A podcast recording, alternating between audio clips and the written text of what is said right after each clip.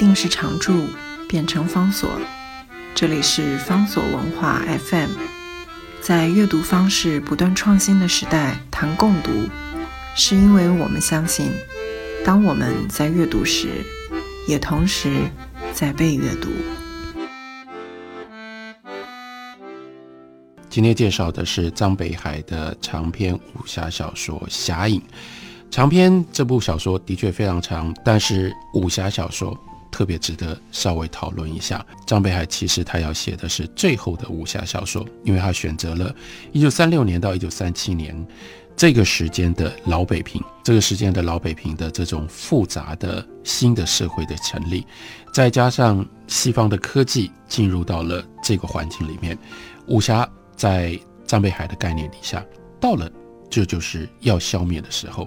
从此之后就不可能再有武侠了。所以这本小说表面上有一些东西看起来像武侠小说，但更重要的其实是对于武侠小说的一个据点的寻找。所以里面有很多很多跟武侠无关的东西。跟武侠无关的，第一个是老北平，他要借由这个故事。来把老北平当中的生活点点滴滴，尤其那个透过回忆而格外美好的那种独特的历史性的生活，把它给保留下来。另外，他要写的那就是作为一个侠李天然，他所受到的种种的不同的逼迫。这个逼迫包括怎么有一个侠跑到美国去受了教育，受了五年的教育，懂英文，喝 whisky，这种侠的生活。跟以前我们所知道的侠完全不一样，而且他回到了北平之后，他所面对的是那么复杂的政治的局势，以及在这个政治局势当中，不管他喜不喜欢，他的复仇报仇的行为都跟各方的势力缠卷在一起，他没有那么高度的侠的自主性，他不是他自己高兴做什么就可以做什么，他无论如何。不管他做了什么样的选择跟决定，在一个意义上面，他都是别人的一颗棋子，所以最后他不得不选择他人生当中要的最重要究竟是什么。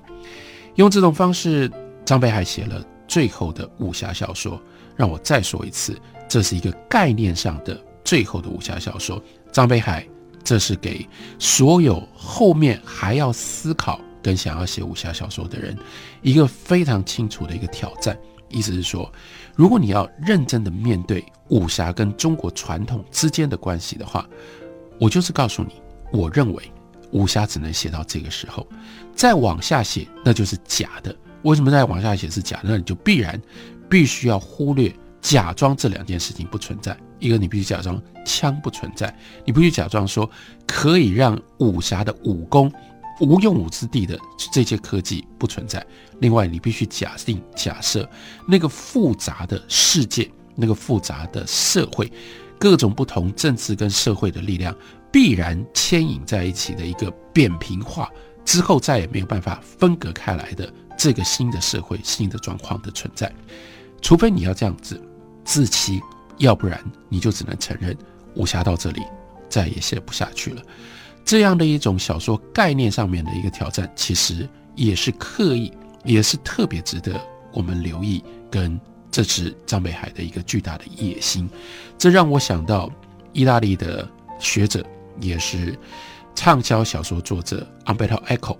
Eco 他当时在四十九岁的时候，他成名，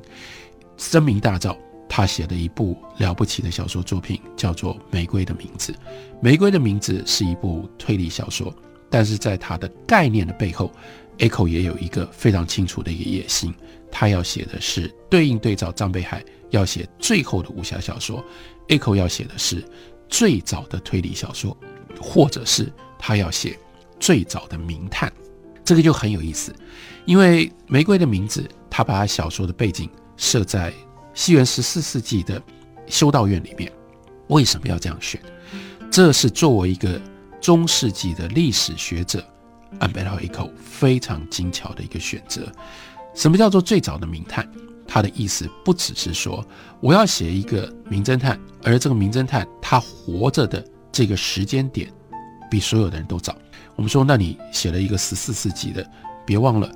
在十四世纪之前有这么长的人类的经验跟人类的历史，我不能写把一个名探放到古希腊时期吗？好吧，再稍微近一点，我不能把一个名探放到中国的唐朝吗？我们的确看到有人把狄仁杰，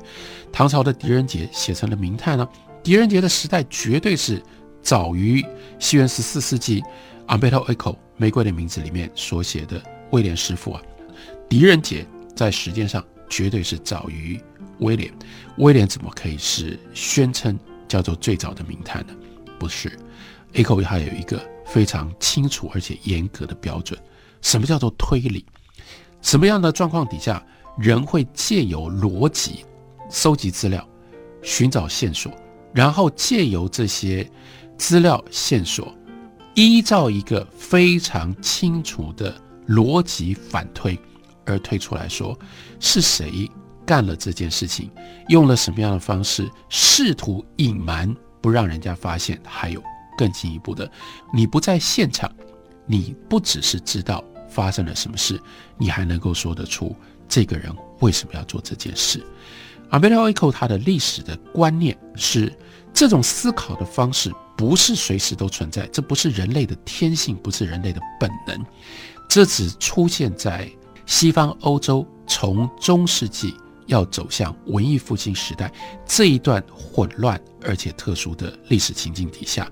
所以他特别他所写的小说里面，这个威廉师傅这个名探，他跟发明。形成了推理法、归纳法的大思想家培根是好朋友。换句话说，这是科学思想、科学方法的启蒙。刚开头的时候，这个时候开始在想，我们用什么方法，我们可以确定定律？这个世界的各种不同的现象，我们可以借由思考，可以借由推理，可以寻找出确定的一些规律跟规范。这样的一种思考的方式，这个时候才刚刚在萌芽。而如果没有这种思考的方式的话，不可能有推理，也就不可能有借由推理能够破案的名探。所以从这个角度来看，狄仁杰，你把狄仁杰写成名探，你高兴怎么写，你可以怎么写。但是有一件事情，它是突破不了的，意味着在中国当时的那个环境底下，不应该，不可能。狄仁杰会拥有推理的思考的方法以及推理的能力，所以从这个角度来看，什么叫做最早的名探？最早名探是依照这样的一种条件，早于这个时间就不可能出现名探。对应对照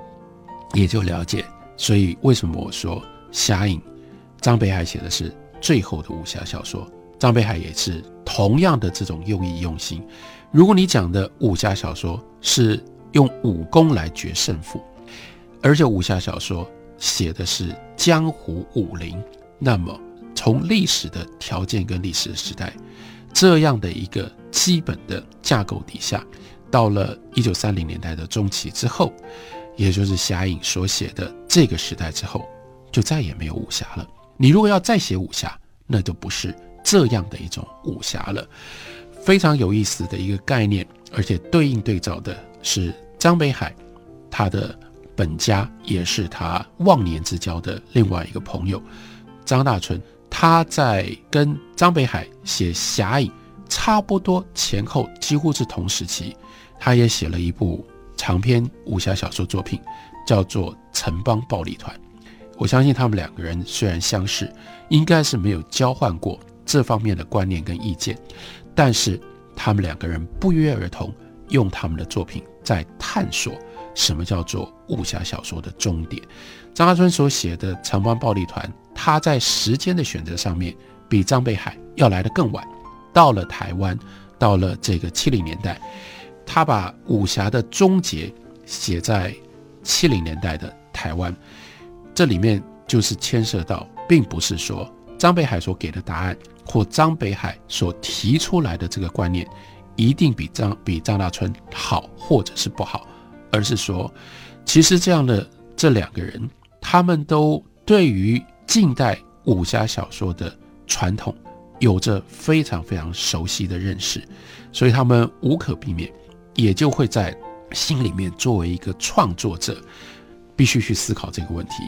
武侠小说有它的未来吗？他们两个人提出来都是武侠小说，它有它的终点，而他们对于这个武侠小说的终点，各自提出他们用小说的方式来给我们的答案。如果这是一个最后的武侠小说，很有意思的是，这部小说里面，李天然跟他的二师叔，他们真正的武功用在哪里？不是用在，只用在对付日本人。还有另外一个很有意思的是，他们绝大部分施展武功的时候是穿街走巷。武功给他们最大的一个好处，他们动不动就上到屋顶上去，他们不用走一般的路，所以他们也随时可以进到。别人进不去的地方，用这种方法，其实倒过来，反而是呼应了，或者是做到了张北海在书里面想要做的事情，那就是让他们看到更多、更细节的老北平。所以，王德威他在《梦回北京》的文章里面就是这样说：“他说，在记忆的尽头，想象豁然开朗。”我们可以这么说吧，有多少夜阑人静的时分，张北海就是他笔下的那个年轻侠士，一身轻功飞檐走壁，从一个胡同溜向另一个胡同，从一堵墙头窜上另一堵墙头，他引入古城的黑暗去集里寻寻觅觅，这仿佛是梦游者的旅行，找的是有关自己前世今生的印记，梦回北京的线索。